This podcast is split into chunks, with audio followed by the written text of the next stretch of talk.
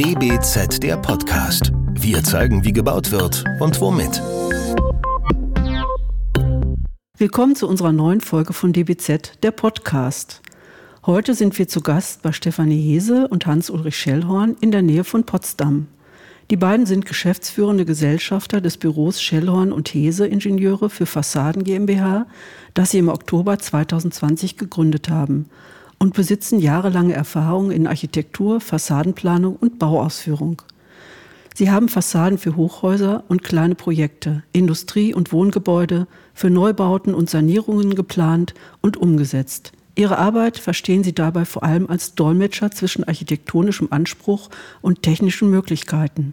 Hierzu und über die Bedeutung der Fassade für das Gebäude selbst und das städtebauliche Umfeld wollen wir nun mit den beiden sprechen. Das DBZ-Team heute sind Beate Bellmann und Katja Reich. Hallo in die Runde. Hallo. Hallo. Hallo. Ja, schön, dass wir heute bei Ihnen sein dürfen an diesem wunderbaren Ort. Und äh, jetzt steigen wir doch gleich ein in das Thema Fassaden. Und da fragen wir doch mal, was müssen denn Fassadenplanerinnen und Planer mehr können als reine Architekten? Ich fange an? Okay. Ja. also der Architekt, der bringt ja die Idee ja, der hat die Idee zum Wettbewerb oft, ähm, eine Gestaltungsidee für sein, sein Gebäude.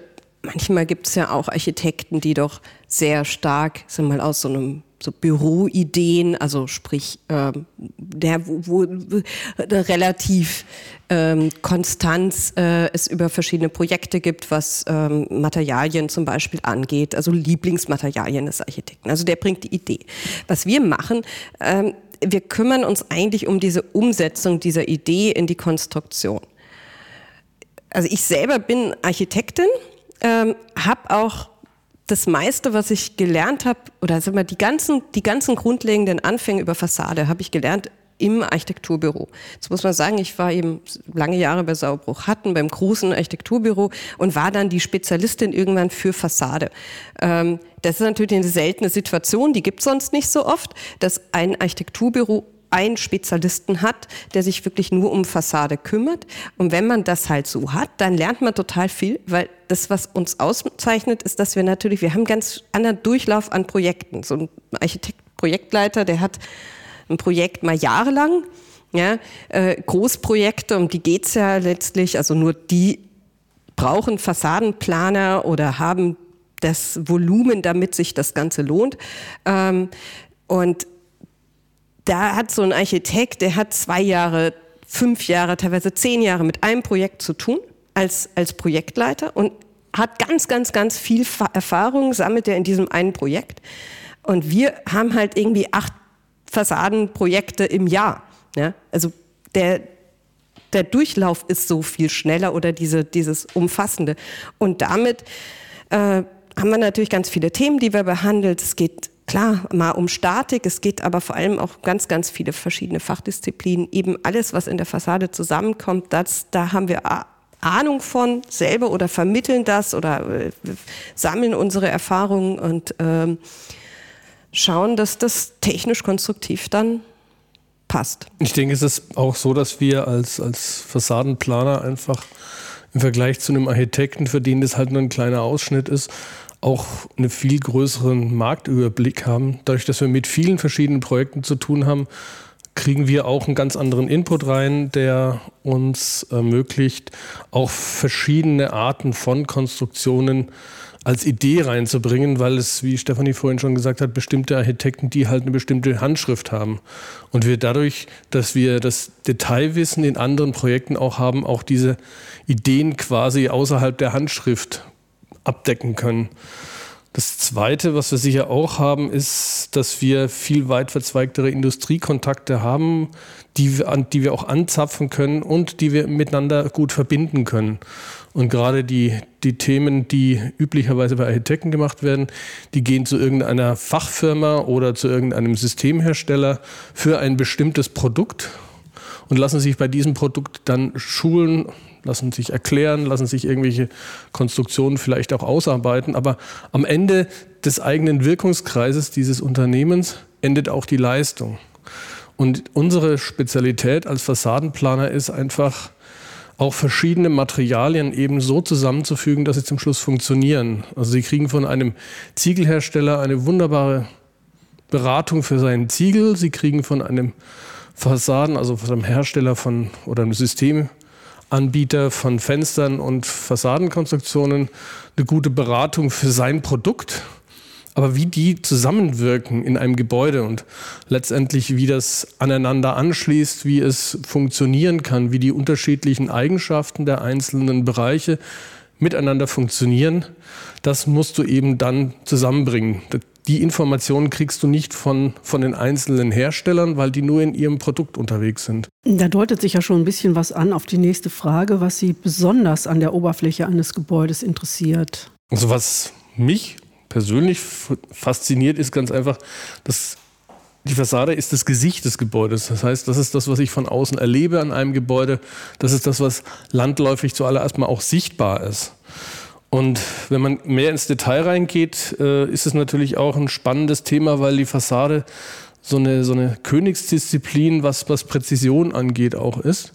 Und am Bau, sag mal, trifft man ich sage mal, den Zollstock, die Präzision des Zollstockes, die dann auf die Präzision des Maschinenbaus aufeinander trifft. Und da treffen zum Teil auch Welten aufeinander, die sich erstmal verstehen müssen, weil der andere eben in einem anderen Genauigkeitsgrad auch unterwegs ist und mit anderen Themen zu kämpfen hat als, als derjenige, der sehr im Detail äh, unterwegs ist und sich um die Schraube Gedanken macht. Und das alles zusammenzubringen, find, finde ich erstmal sehr spannend, weil sie eben diese beiden Disziplinen haben, die sie auch vor Ort dann erleben und daraus auch einen relativ großen Erfahrungsschatz für sich selber herausfinden können. Also ich sag mal, ein Trockenbau, den ich plane, ist etwas, was sicher zum Schluss auch ganz wichtig ist oder Innenausbau. Aber die Fassade ist auf der anderen Seite auch mit einem hohen technischen, mit einer hohen technischen Anforderung versehen und äh, sie können die dann auch sehen. Also sie haben sowohl die technischen Anforderungen, aber eben auch die ästhetischen Anforderungen der Gestaltung, mit der sie sich beschäftigen. Und damit sind sie ein, ein sehr interessanter und sehr ja auch geschätzter Ansprechpartner auch für Architekten. Und es macht wahnsinnig Spaß, dort in dem Spannungsfeld unterwegs zu sein. Ich habe noch mal eine Zwischenfrage und zwar ähm, Sie sprechen jetzt von den Planungen, die Sie machen. Ja. Wie weit haben Sie dann hinterher Einfluss auf die Ausführung der Fassade? Na gut, ich meine, es hängt davon ab, was der Kunde will. Also es gibt natürlich Kunden, die sagen, also bis zur, bis zur Erstellung von den Leitdetails, danach macht es ein GU, wir haben damit zum Teil nichts mehr zu tun. Es ist aber häufig auch so, dass man zum Beispiel Plan, also dass man bei der Vergabe mit dabei ist und selbst in der Vergabe, wenn man Vergabegespräche macht, beeinflusst man schon sehr viel, weil äh, Firmen auch ihre eigenen Vorstellungen schon dort mit einbringen und man die dann auch entsprechend prüft, beurteilt, diskutiert und daraus auch manchmal etwas Neues noch entstehen kann. Und später in der Realisierung ist es so, dass man auch auf die Baustelle gerufen wird und sich mit den Themen dann eben weiterhin auch beschäftigt. Aber ganz essentiell, finde ich, ist wirklich die, die gute Planung. Also das ist alles andere. Letztlich ist es ja so, in dem Moment, wo ich es vergeben habe, wo es den, den äh, Metallbauer gibt, äh, der Fassadenbauer, äh, alles, was ich danach noch ändern will, optimieren will, kostet halt leider Geld. Also das A und O ist die gute Planung vorweg und das wirklich sicher und wasserdicht zu machen, dass es dann auch gut durchläuft. Und was mich zum Schluss eben noch, ist mir noch eingefallen, wirklich daran fasziniert, ist, dass man das Ganze halt auch erlebt und sieht. Also wenn ich über irgendein Gebäude mit irgendjemandem spreche und sage, das ist das Gebäude, da sind wir gerade dran, dann fährt er dran vorbei, dann kann er das sehen. Und das ist bei, bei der Innenleben eben nicht der Fall. Also ein, ein typisches Beispiel davon ist das Gary-Dach der DZ-Bank am Pariser Platz. Die ist total spektakulär. Aber wenn Sie außen an der Fassade vorbeigehen, dann wissen Sie nicht, dass da drin etwas ist, was unglaublich toll ist und kein Mensch kommt daran. Und das finde ich, finde ich auch total interessant an der Fassade, weil sie einfach zugänglich ist und damit also einen ganz besonderen Wert eigentlich auch für den Stadtraum hat. Mhm. Sie sind jetzt eigentlich schon ganz schön auf diesen Aspekt der Vermittlung äh, von architektonischem Anspruch und technischer Umsetzung eingegangen an der Schnittstelle, an der Sie arbeiten. Vielleicht können Sie mal die Zusammenarbeit mit Ihren Kunden, ich nenne es jetzt mal Kunden, also wahrscheinlich den Architektinnen und Architekten, vielleicht arbeiten Sie auch mit anderen Personen noch zusammen, beschreiben, wie da der Ablauf normalerweise vor sich geht. Also wir arbeiten natürlich immer mit Architekten zusammen, auch wenn wir gar nicht so oft von denen beauftragt werden. Also Auftraggeber ist oft der Bauherr, ähm, manchmal auch der Architekt, aber oft der Bauherr. Und wir verstehen uns wirklich in, eigentlich wie so ein Fachplaner. Also der Statiker wird ja auch meistens vom äh, Bauherrn beauftragt und ist trotzdem immer Teil des Teams. Und so sind wir auch Teil des Teams. Das heißt, egal wer uns unter sich hat ähm, oder uns das Geld am Ende überweist, ähm, wir arbeiten im Team mit dem Architekten. Ähm, was mir ganz wichtig ist, ist eine ganz offene Kommunikation. Also die, wenn wir sagen, die Dinge kommen halt auf den Tisch. Das heißt, ähm, was funktioniert, was funktioniert nicht, wo sind Risiken, ähm, was sind schöne Wünsche, sind aber irgendwie unsinnig oder äh, kostenintensiv oder sowas. Da muss man drüber reden. Ähm, wobei äh, es ja vor allem dann einfach immer da, die Frage ist, wann bearbeite ich denn diese Themen? Ja, also diese unangenehmen Themen, die es halt auch gibt ja, bei der Planung. Äh, also gerade so Budgetthemen sind ja eigentlich fürchterlich unangenehm. Und da ist aber unsere Erfahrung besser, besser im Planungsprozess. Dann habe ich einfach den Einfluss, den ich brauche, um das Projekt gut zu machen. Da muss man ja auch mal sagen, es ist ja nicht so, dass der Architekt immer nur das tolle Projekt will und der Bauherr will das Schlechte. Der Bauherr gibt sein Geld aus. Und das tut er ja auch für ein gutes Projekt. Ja, also auch der möchte ja in der Regel stolz sein. Also man sollte den nicht so, dem nicht pauschal unterstellen, dass er nur sparen will, ja, sondern der will auch gute Qualität und auch gute Architektur dafür haben, sonst hat er sich braucht er sich keinen guten Architekten zu nehmen. Ja. Und ähm, genau, und da, das ist so äh, das, wo wir versuchen, also lösungsorientiert zu arbeiten, ähm, über Kommunikationswege auch zu reden, also auch wirklich mit dem Architekten zu besprechen, wie thematisiert man was. Also die Dinge müssen auf den Tisch, aber die Frage ist ja trotzdem immer, wie, wie gehe ich mit ihnen um?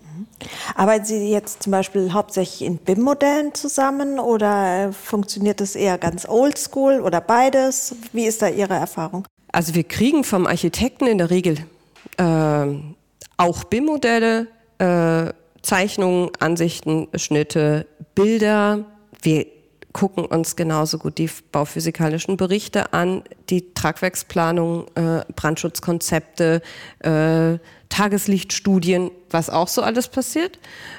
Und dann empfehlen wir konstruktive Lösungen, die zu diesem Ganzen, was da so ist, passen. Also im Prinzip sind wir eigentlich mehr die Sammler und Verarbeiter von Informationen als diejenigen, die in 3D-Modellen im Detail unterwegs sind. Das ist eigentlich schon noch mehr die Arbeit des Architekten und auch des Statikers und TGA-Planers, äh, weil wir ja als Fassadenplaner, wie wir im Prinzip in der Beratung unterwegs sind, weniger ich sag mal, das gesamte Gebäude ja in seiner Komplexität durchplanen, sondern im Prinzip mehr punktuell unterwegs sind oder ganzheitlich unterwegs sind und nicht so sehr äh, ich sag mal, jetzt der Abarbeiter der einzelnen Sachen sind. Mhm.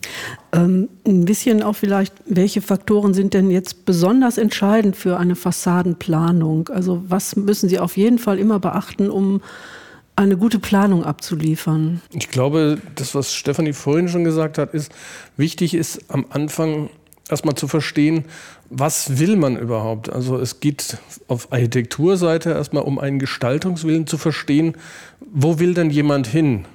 Weil ich darauf auch erst äh, ich sag mal, technische Lösungen abzielen kann. Will der, wir haben jetzt ein Thema, will er eine, etwas haben, was aus der Fassade heraussteht als Sonnenschutz, dann brauche ich keine anderen Lösungen vorzustellen. Ich muss erstmal wissen, worauf kommt es ihm denn an? Warum hat er diese eine Idee gehabt? Weil meistens Architekten ja schon irgendeine technische Lösung erstmal vorschlagen und man muss ja sehen, funktioniert die, aber ich muss verstehen, geht es darum, eine Lösung überhaupt zu finden oder hat die einen Grund, hat die einen gestalterischen Grund? Und darauf gehen, aufsatteln muss ich jetzt überlegen, mit was kann ich das denn hinbekommen? Ich denke, es ist auch ganz wichtig, auch im Wettbewerb am Anfang schon zu überprüfen, ob bestimmte Ideen realisierbar sind, grundsätzlich, weil ähm, häufig manifestiere ich ja eine Gestaltung über einen Wettbewerb Und wenn der dann nicht realisierbar ist, weil er im Prinzip eben zu ambitioniert ist, dann habe ich später das Problem, dass das Gebäude halt ganz anders aussehen wird als dieser Wettbewerb. Und das ist manchmal sehr schade, weil manchmal auch technische Gegebenheiten eben dann nicht mehr realisierbar sind. Ich sage mal, ein typisches Beispiel ist sommerlicher Wärmeschutz, was, was diese ganze Ganzglashülle immer wieder darstellt, wo sie große Differenzen haben. Und erstmal zu verstehen, was will jemand und das natürlich dann auch in einen finanziellen Rahmen reinzubringen, der durch den Bauherrn einfach auch gestellt ist und natürlich ganz wichtig auch, wie, wie versteht sich das mit der Nutzung des Ganzen? Weil ich muss es ja auch ich muss es von außen denken, von der Gestaltung denken.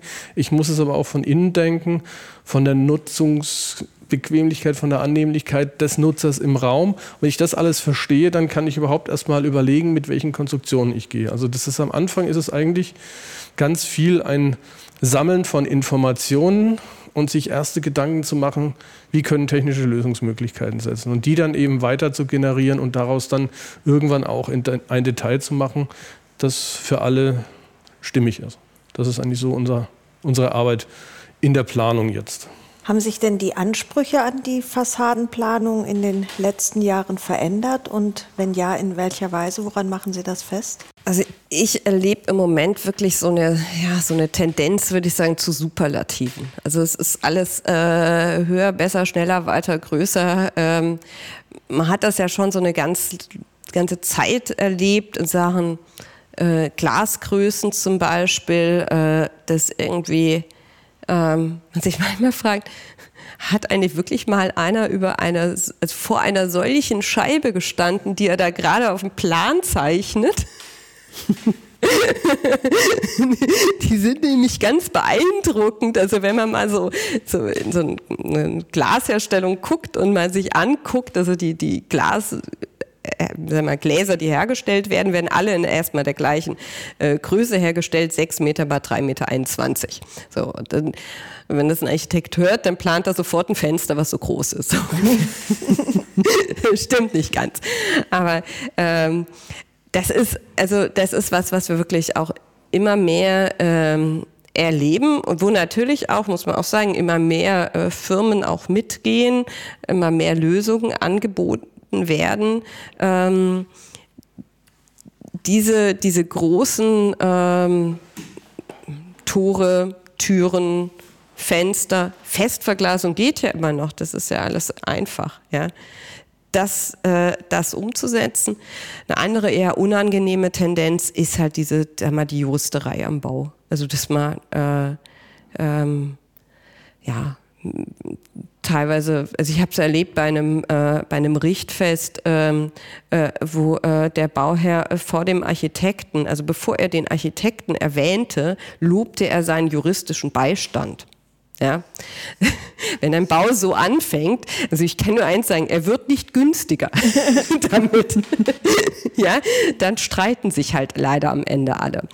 Und das ist eher so dann die unangenehme Entwicklung, die aber ja, finde ich, auch nicht unerwähnt bleiben muss, auch wenn es jetzt keine architektonische ist, sondern nur eine Entwicklung am Bau. Also was, was ich jetzt bauphysikalisch sehe, was, was uns immer mehr in die Gestaltung auch reingeht, ist eben das eine, dass das äh, immer mehr nach Recycelfähigkeit von Materialien, Nachhaltigkeit im Allgemeinen angesprochen wird, dass jeder erstmal fragt, wie sieht es denn mit der Nachhaltigkeit dieses Baustoffes aus? Also gerade auch das Aluminium ist da in, in einer großen Diskussion, was man merkt, obwohl es recyclingfähig ist, ist aber sehr energieintensiv, wo also die Diskussionen einfach so, ich sag mal, im letzten halben, dreiviertel Jahr einfach ganz, ganz intensiver werden vom Nachfragen her. Das Thema Holz natürlich, was in aller Munde ist, aber eben auch, und das merkt man ganz deutlich, was früher nicht so entscheidend war, das Thema sommerlicher Wärmeschutz. Das ist also jetzt nicht mehr der Bauphysiker darauf drängen muss, dass der sommerliche Wärmeschutz aber eingehalten wird, sondern dass das viele Bauherren einfach auch von sich aus fragen, hält man es dann im Büro denn dann noch aus? Also da ist eine ganz andere Sensibilität für diese Themen da, als sie es noch vor drei, vier Jahren gab. Also man merkt also, dass das Thema in dem Sinne auch Nachhaltigkeit an der Stelle auch eine viel größere Akzeptanz hat. Also dass da auch von, vor allem von Investorenseite ein viel größeres Augenmerk drauf gelingt wird. Offensichtlich auch aus den nicht so ganz guten Erfahrungen aus der Vergangenheit und der immer höheren Temperatur in den Sommermonaten. Ähm, gibt es noch andere Entwicklungen, die Sie für die kommenden Jahre so erwarten? Also es wird sicher in die, in die Richtung weitergehen. Ganz sicher, dass das, das Thema sommerlicher Wärmeschutz noch größeres Gewicht kriegt.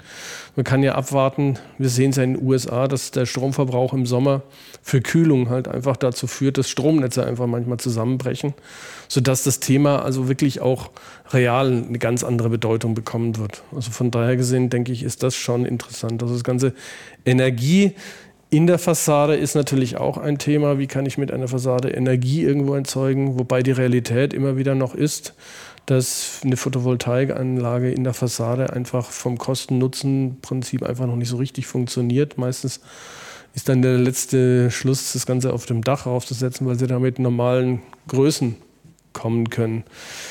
Was wir auch feststellen von der, von der Gebäudeart her, von der Nutzung her, ist, dass man äh, nicht mehr nur alte Loftgebäude nutzt, sondern dass man heute dazu übergeht, Lofts quasi neu als Atm Arbeitsatmosphäre zu bauen dabei ist. Im Prinzip also auch die Änderung des Büroarbeitsplatzes als solcher mit Mischnutzung, mit eben nur noch teilweise Anwesenheit des Mitarbeiters vor Ort und einer größeren Flexibilität. Das spiegelt sich also in neueren Entwürfen auch ganz deutlich nieder, was auch eine bestimmte Art von Architektur und auch von Fassadenkonstruktion von der Gestaltung her bringt. Und Darf ich, darf ich kurz? Also, das, das war so, so, so mir so ein wichtiger Punkt, dieses Back to the Roots. Es gibt wirklich so ein, so ein ganz großes Bestreben, äh, so diese Suche nach dem Einfachen, dem Anspruchsvollen. Das ist, erleben wir jetzt bei ganz verschiedenen Architekten, die einfach sagen, okay, ähm, also ich will gar nicht, ich will nicht wenig, aber ich suche eigentlich äh, für ein erstmal ähm, komplexes Thema so eine, so eine technisch total simple Lösung. Ich will nicht mehr äh, das, äh, das, das, das ganz licke, äh, letzte, äh, ausgetüftelte ähm, äh, Konstrukt, sondern ich möchte eigentlich am liebsten ein Garagentor verwenden in der Fassade. So. Geht vielleicht nicht, aber, aber so diese Ideen kommen halt einfach, dass man sagt, lasst mal wieder, lasst mal wieder einfach werden. Wobei die Frage ist dann immer, es ist so ein bisschen, also äh, beim Ballett ist es, hat man das ja auch so diesen Effekt, ne? Äh, Ballett sieht dann richtig gut aus, äh, wenn man nicht mehr sieht, dass es eigentlich äh, sehr anstrengend ist und eine hohe Kunst ist. Gut, was wir sicher eindeutig auch sehen, ist das Thema Bauen im Bestand, was ja jetzt schon in den letzten Jahren zugenommen hat, aber im Moment auch immer mehr in die Diskussion kommt, weil man eben sagt, durch Verknappung von Ressourcen man immer mehr dazu übergehen möchte, auch wirklich weniger eben komplett neu zu bauen und sich damit auseinanderzusetzen, wie viel kann ich an einem Gebäude erhalten und wie viel kann ich eben neu nutzen. Weil auf der einen Seite sind es natürlich Gebäude, die ich sag mal, 30, 60, manchmal auch 100 Jahre auf dem Buckel haben und eben mit einer ganz anderen Zeit zurechtgekommen sind. Wir haben heute natürlich ganz andere Anforderungen ans Gebäude insgesamt, aber speziell auch in der Außenhülle. Durch die ganzen Wärmeschutzanforderungen bin ich ja gezwungen, an die Fassade ranzugehen. Und da ist es natürlich immer wieder die Frage, wie tue ich das? Also wir haben zum Beispiel ein Projekt gerade, was wir in der Planung haben, das ist ein, ist ein Krankenhaus, das in den 60er Jahren entstanden ist, mit einer wirklich ambitionierten Architektur, so eine Betonarchitektur, leicht fast Brutalismus, das aber mit einer wirklich ausgefeilten Bautechnik das Ganze realisiert hat. Das ist eigentlich fast ein durchgängiger Fertigteilbau. Aber der hat natürlich durch seine Art und Weise, wie er gebaut worden ist, Eigenheiten und Parameter, die es wahnsinnig schwer machen, einfach mal Bauteile auszutauschen und es in Teilen zu sanieren, weil ein Großteil des Ganzen ist eben so gestaltet worden, dass es für die damaligen Zeiten optimal lief. Und Sie müssen heute, um die Gestaltung zu erhalten, wirklich sehr tief ins Detail reingehen, um etwas herauszufinden und dann zu überlegen, wie finde ich da eine technische Lösung. Also ich glaube, das ist auch ein Thema, was in Zukunft wirklich spannend ist, wo es auch spannende Projekte gibt, eben Bauen im Bestand. Wie kriege ich die Substanz, die erhaltbare Substanz mit den heutigen Anforderungen an Renovierung äh, überein? Und das aus verschiedensten Epochen. Ich glaube, das macht das Ganze irgendwo auch spannend eben, weil sie mit so vielen verschiedenen Techniken sich dann auseinandersetzen. Diese ganzen genannten Aspekte jetzt auch bezüglich Energie, Nachhaltigkeit etc., kommt das denn quasi in den Planungen oder Entwürfen der Architekten schon zu Trage oder müssen Sie dann erst in diese Richtung äh, beraten und sagen, wir müssen da aber was machen, dass jetzt die Fassaden effektiver werden oder wie sieht das aus? Die ich glaube fast, also ich würde sagen 90 Prozent, wenn nicht mehr der Architekten haben es auch im Wettbewerb schon auf dem Schirm. Also es gibt kaum noch jemanden, der nicht daran denkt. Manchmal werden vielleicht die Gewichtungen noch so ein bisschen, ähm, ja, nicht ganz optimiert gesetzt. Ja? Ähm, es gibt Themen, klar, sag mal, sommerlicher Wärmeschutz ist, glaube ich, wirklich jetzt in aller Munde. Die, der Schallschutz, der beeinflusst auch die Fassade ganz enorm. Und das ist was, was oft noch so ein bisschen vernachlässigt wird. Das liegt einfach daran, dass mal wir im Moment äh, in, in, in Hamburg vor allem in äh, Hafennähe äh, wohnen oder Hotels planen. Äh, in Frankfurt das Gleiche. Ich habe da, ich habe Lärmquellen. Da dürfte ich normalerweise in der Lage überhaupt nicht an Wohnen oder, oder sowas denken. Der Wohnraum ist aber knapp, also was mache ich? Ich gehe natürlich dahin und diese Lagen sind ja auch attraktiv. Die haben halt noch Fläche, da ist noch, da ist noch was, äh, was frei oder in Berlin an der Heidestraße die Projekte alles so, so äh, Flächen, die nicht umsonst äh, innerstädtisch jahrelang oder Jahrzehnte ja, äh, lang brach lagen, weil da waren Schienen, da war es laut, da war Gewerbe, das hatte nichts mit Wohnen zu tun. Und heute sind das begehrte Wohnlagen. Das Thema Schallschutz spielt dann plötzlich eine ganz große Rolle. Und die Frage ist immer, ähm, wie, wie geht man damit in der Fassade um? Ähm, und da gibt es dann eben teilweise wirklich Einflussflüsse, also dass man wirklich sagt, okay, ich, ich brauche jetzt hier auch mal Beton in der Fassade, ich muss mal Wandscheiben bauen, ähm, auch bei einem Hochhaus, ja, einfach aus Schallschutzgründen, damit ich überhaupt irgendwie mit der Fassade zurechtkomme. Da sehen wir eben auch, dass, dass, dass erste Prototypen entwickelt worden sind und das Stück für Stück eben auch in die Standardkonstruktionen Einzug hält, dass es immer mehr Konstruktionen gibt, auch die darauf reflektieren, genau für diese Einsatzzwecke eben auch Konzepte, Lösungen anbieten. Also das war vor, vor fünf, sechs Jahren waren das noch Prototypen, die an speziellen Objekten angeboten worden sind und heute sehen Sie, dass sie im Prinzip in allen Facetten eben inzwischen auch angekommen sind im Standardbereich irgendwo. Der schon öfter angesprochene sommerliche Wärmeschutz oder ja, Klimaschutz kann ja auch durch begrünte Fassaden erreicht werden. Was halten Sie von dieser Entwicklung? Ganz interessant, ja. Also man muss wirklich sagen, äh, es ist halt die Verdunstungskühle, ja. Also die, ich meine, Grün ist erstmal schön, ja. Das ist erst das das eine. Aber es gibt ja wirklich, es gibt ja diese, diese Begriff der adiabaten Kühlung. Ähm, erstmal als technisches Konzept.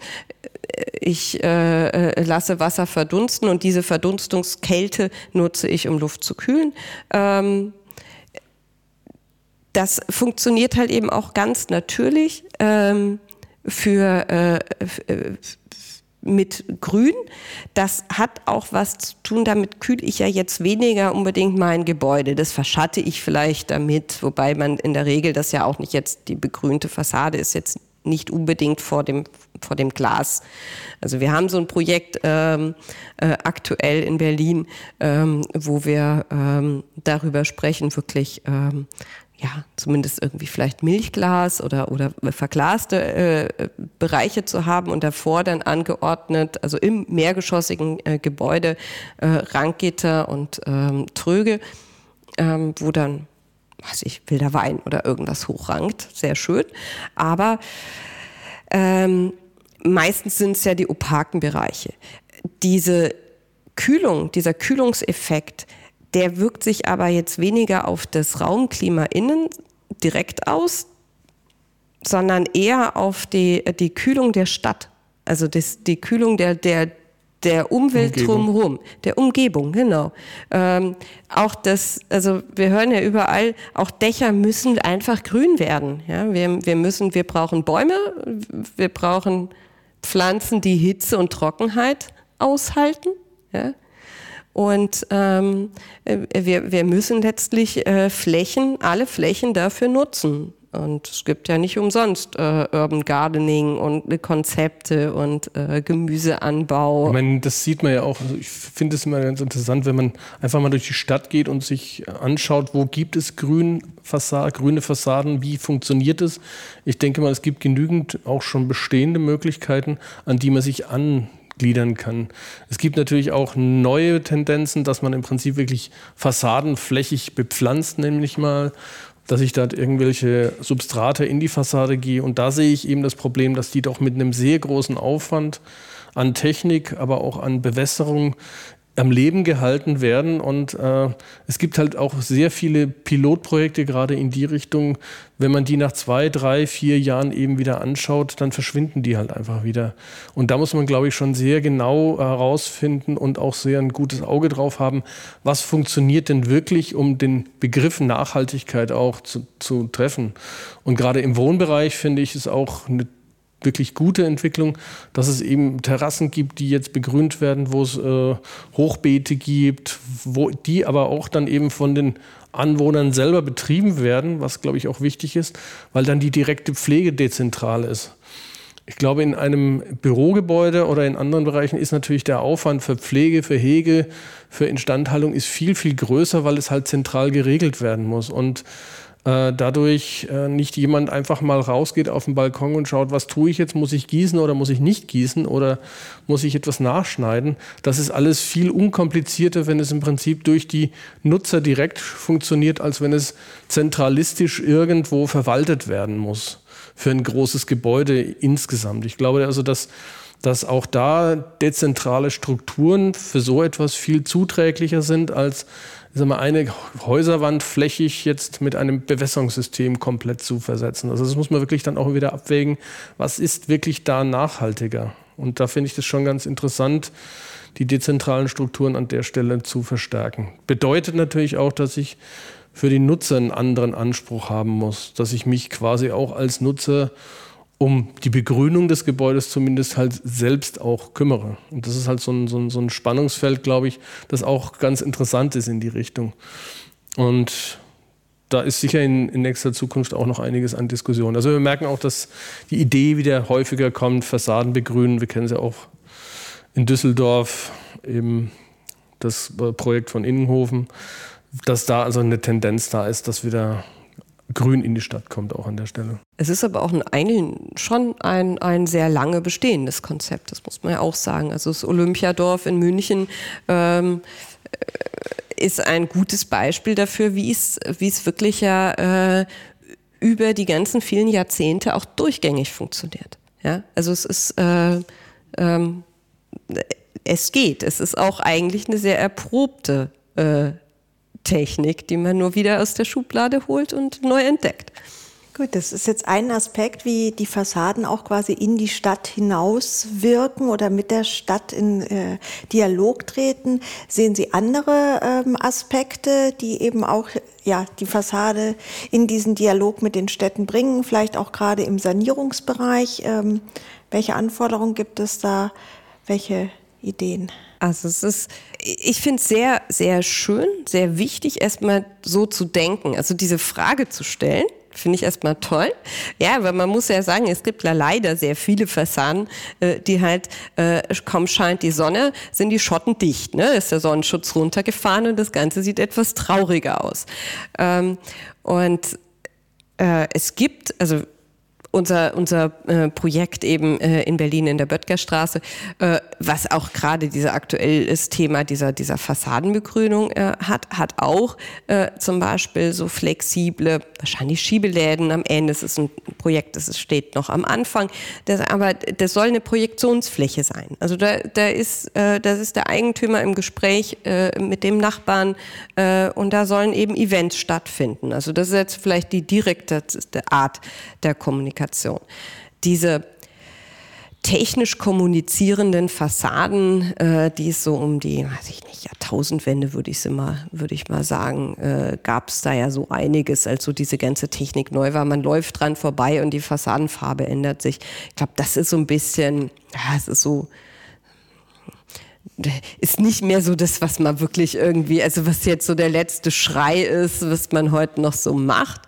Aber äh, Fassaden, die so den Anspruch erheben, zum Beispiel auch, ähm, sich im Licht zu verändern. Ne? Also äh, Lichtschattenwirkung. Ähm, wenn ich, wenn ich eine, äh, hat zum Beispiel von Barco Leibinger äh, der Tour Total. Ähm, der ist ja ganz normale Fassade. Das ist ja jetzt nichts irgendwie, also wir haben immer schon mal mit Beton gebaut, wir haben immer schon mal Lochfenster gebaut, ja. Und trotzdem ist das ein, ein Projekt, wo man eigentlich bei jedem Licht eine andere Wirkung hat. Und das, auch das kommuniziert ja. Oder man darf auch nicht den Eingang vergessen. Also der Eingang zu einem Gebäude, der kommuniziert ja auch ganz direkt mit dem, äh, der vorbeigeht und äh, ihn finden sollte. Äh, ist, je nachdem, also je nachdem natürlich, was der Nutzer will. Mancher will ja nicht gefunden werden, aber. Und wenn es ein Garagentor ist, ne? genau.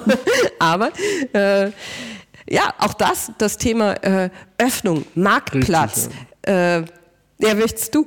Ja, ich meine, wir haben, du sagst es, Garagentor, wir haben jetzt ein Projekt, bei dem äh, eben das Erdgeschoss sich komplett öffnen will. Also man versucht möglichst viel Öffnungen dort zu schaffen, aber großflächige Öffnungen auch für den Sommer eben, dass man einfach dort unten auch Events stattfinden lassen kann und das Gebäude eben nach draußen sich öffnet, dass man auch den, den Stadtraum quasi in das Gebäude fast erweitern kann um dort einfach eine größere Kommunikation insgesamt zu erleben. Und ich glaube, das wird natürlich auch mit zunehmend heißeren Sommern wird es wahrscheinlich auch interessant, dass man sich einen Schatten sucht und auch mal auf die Idee kommt, eben in Gebäude reinzugehen und dort auch ein bisschen Schatten zu suchen, dass man also diesen öffentlichen Raum irgendwo mit dem privaten durchmischt mehr. Ich glaube, dass das auch ein Trend ist, dass man Stadträume bis in die Gebäude rein mehr wieder denkt. Das war mal eine Zeit lang, war es mal auch in den 70er Jahren schon mal so eine Idee, Stadträume nach innen auch zu verlegen. Aber das ist inzwischen einfach so ein bisschen weggekommen, hat auch so ein bisschen durch die ganzen Malls, die dadurch entstanden sind, die das total kommerzialisiert haben eigentlich, ver versuchen, glaube ich, viele Konzepte inzwischen wieder den Stadtraum anders erlebbar zu machen und nicht nur kommerziell zu nutzen, sondern das zu vereinnahmen, eben Kommunikation an der Stelle auch in den Vordergrund zu stellen. Und denke denk ich mal, das wäre auch etwas, was in Zukunft weiter verfolgt werden wird. Jetzt muss ich auch einmal kurz auf diesen Sanierungsaspekt äh, ich wollte nochmal letzte Frage stellen. Die darfst du dann danach stellen. Also äh, Thema Sanierung, also und äh, diese Beziehung zur Stadt. Also bei Sanierungsprojekten ist ja die Fassadensanierung oft auch das Wesentliche. Mhm. Gibt man damit der Stadt quasi einen Stadtbaustein in alter Form zurück oder sollte man da eher äh, was Neues hinzufügen? Wie ist da Ihre Haltung? Also erstmal wenn die Entscheidung gefällt wird, Sanierung oder Neubau, geht es fast nie um die Fassade. Es sei denn, sie ist denkmalgeschützt. Nein, aber also wirklich, es ist, geht eigentlich meistens um die Frage Bauvolumen und Ausnutzung. Also äh, wenn ich zum Beispiel, wenn ich ein Projekt habe, wo ich äh, einfach so viel wie dort gebaut wurde, nach neuem Baurecht gar nicht mehr bauen dürfte, dann wird das erhalten.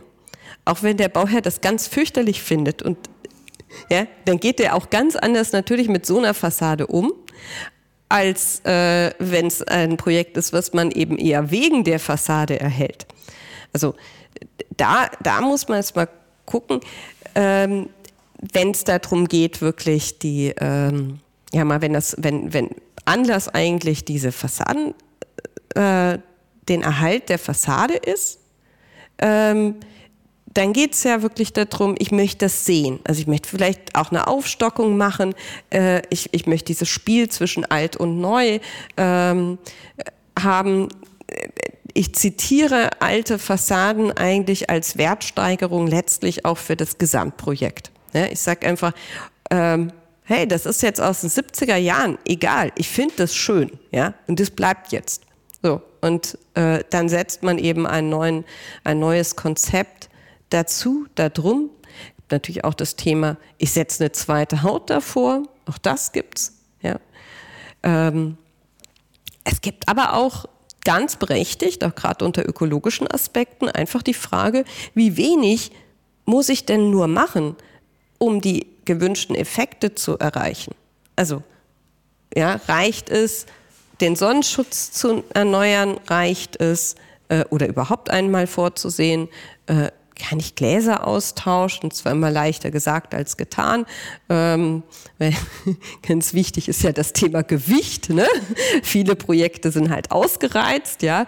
Und äh, äh, oder ich komme dann plötzlich dazu, jetzt will ich ein Fenster äh, Glas erneuern statt zweifach, dreifach Verglasung. Jetzt habe ich ein Profilsystem, das hält das überhaupt nicht mehr. Oder Flügelgewichte, die dann nicht mehr funktionieren. Also ähm, der Teufel steckt wie immer im Detail. Ich glaube, es ist auch häufig zu sehen, dass das man im Vorfeld, bevor man irgendwelche Ideen und Konzepte entwickelt, einfach zu wenig Bestandserkundungen durchführt. Also man beschäftigt sich häufig, bevor man erste Entscheidungen trifft, die manchmal auch städtebaulich gewünscht sind. Was habe ich denn für einen Bestand überhaupt? Was ist das für eine Fassade, die ich jetzt hier habe? Was hat die für Parameter? Und sich erstmal überlegt, okay, wie könnte ich die denn aufwerten? Weil äh, häufig ist es eben so, dass man erstmal sagt, also wir erhalten die Fassade auf jeden Fall. Und da gibt es kein Tun und das wollen wir auf jeden Fall machen. Und später geht man dann ins Detail rein, schaut sich das an, schaut sich jenes an, schaut mal dahinter und stellt irgendwann fest, das jetzt zu sanieren ist natürlich ein wahnsinniger Aufwand. Und ich habe ja auch heutige Anforderungen dann an die Fassade zu stellen. Und wenn sie nicht denkmalgeschützt ist, muss ich im Prinzip die heutigen Anforderungen, die eben durch das GEG e gestellt sind, auch erfüllen. Da kann ich bei denkmalgeschützten Bereichen kann ich davon abweichen, aber ansonsten eben nicht so einfach.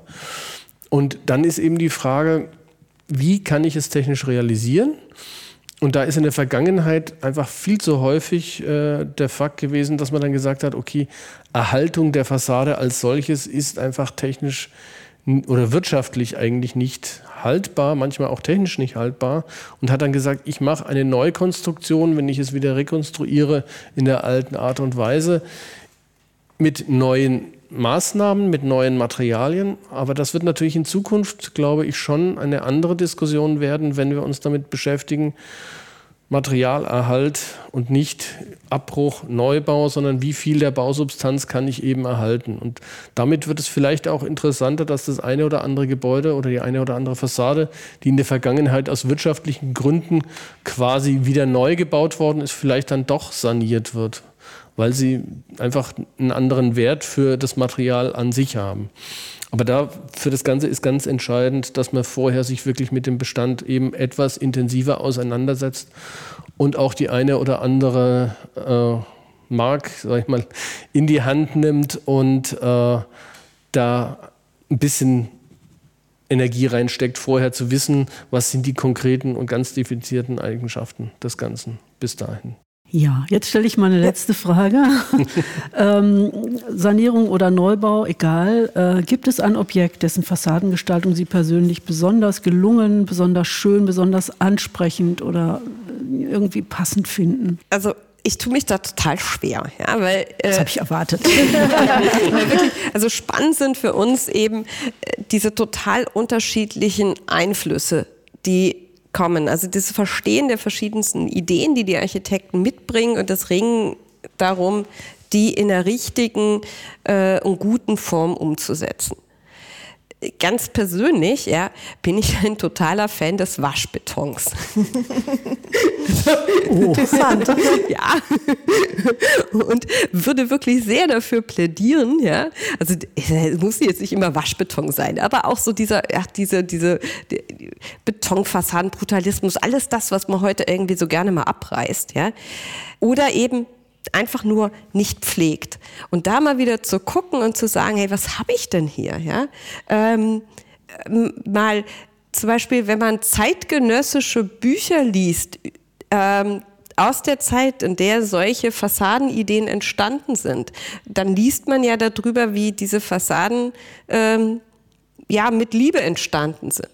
Und da wieder hinzukommen und zu sagen, hey, ich habe hier was und ich versuche jetzt mal die Stärken dessen zu sehen und nicht das, wo es mich jetzt überall stört, sondern mal die Stärken zu sehen, sie mal wieder sauber zu machen, sie lieb zu haben und ähm, ja, einfach mal so das, das äh, ungeliebte Kind mal wieder irgendwie rauszuputzen, schön zu finden und sich dran zu erfreuen. Also das kann ich zum Beispiel mit dem Thema Waschbeton. Ja, ich schließe mich dir an. Es ist wahnsinnig schwer, aber eine Fassade, die mich wirklich total begeistert, wie mich das Gebäude insgesamt begeistert, ist die Kapelle in Ronchamp von, von Le Corbusier. Wie jemand eben mit modernen Mitteln aber äh, mit den Motiven des Mittelalters im Prinzip eine Fassade von außen gestaltet, sodass du eigentlich gar nicht weißt, wie sind da die Fenster angeordnet, warum. Es sieht eigentlich von außen ein bisschen wie so ein Sammelsurium fast aus. Und wenn du dann nach innen trittst und schaust dir im Prinzip diese Wand dann an, die mit verschiedenen Farben dann gestaltet ist und einen Innenraum produziert, der einfach nur ja, genial ist, dann, dann ist das für mich wirklich eine total herausragende Fassadengestaltung, die ich jetzt nicht täglich bearbeite, weil sie mit Fassadenplanung in dem Sinn relativ wenig zu tun hat, weil es einfach einfache Gläser sind, die in eine Wand reingesetzt sind. Aber von der Fassadengestaltung her finde ich das wirklich hohe Kunst. Und auch der, der Putz. Also der ganz einfache, normale Putz dort auf dieser, dieser Fassade ganz besonders. Auch die äh, ich weiß nicht, was das ist, der Beichtstuhl, der so nach außen äh, als so eine, so, eine, so eine Figur rauskommt. Ähm, äh, ja, natürlich, das kann man eigentlich alles so gar nicht bauen, ja. Und das wird auch dreckig und das, das sieht auch irgendwie immer wieder schäbig aus, dann wird es wieder gepflegt. Und, aber ähm, ja, das sind schon, also Fassade hat halt auch sehr, sehr viel mit dem Volumen des Gebäudes zu tun. Sie ist halt nicht nur eine Haut, das ist nicht nur ein Wrapping, es ist nicht ein Einwickelpapier für ein Gebäude, sondern es lebt halt auch vom Volumen. Und das merkt man an so einem Projekt natürlich sehr stark. Und was man vielleicht auch noch sagen muss, Fassade ist halt auch nicht, es ist nicht die reine Kunst. Es ist schon immer ein Produkt der Kompromisse, weil ich ja Anforderungen mit Gestaltung, mit Wunschvorstellungen irgendwie übereinbringen muss. Mal halt nicht nur ein Bild. Dann, wir sagen vielen lieben Dank, Frau Hese, Herr Schellhorn, für den äh, ausführlichen Einblick in Ihre Arbeit. Die beiden, Stefanie Hese, Hans-Ulrich Schellhorn, sind Heftpartner auch der DBZ September-Ausgabe. Und ihr könnt den Standpunkt zum Thema Fassade dort auch nochmal nachlesen. Das war der DBZ Podcast. Wir zeigen, wie gebaut wird und womit. Entwickelt wird der Podcast von der gesamten DBZ-Redaktion. Wenn ihr unsere Arbeit unterstützen möchtet, könnt ihr das am besten, indem ihr das DBZ-Magazin abonniert und dem Podcast 5 Sterne verleiht. Der DBZ-Podcast wird von unserem Tonmeister Lynn Meisenberg abgemischt. Mehr Informationen dazu auch auf dbz.de.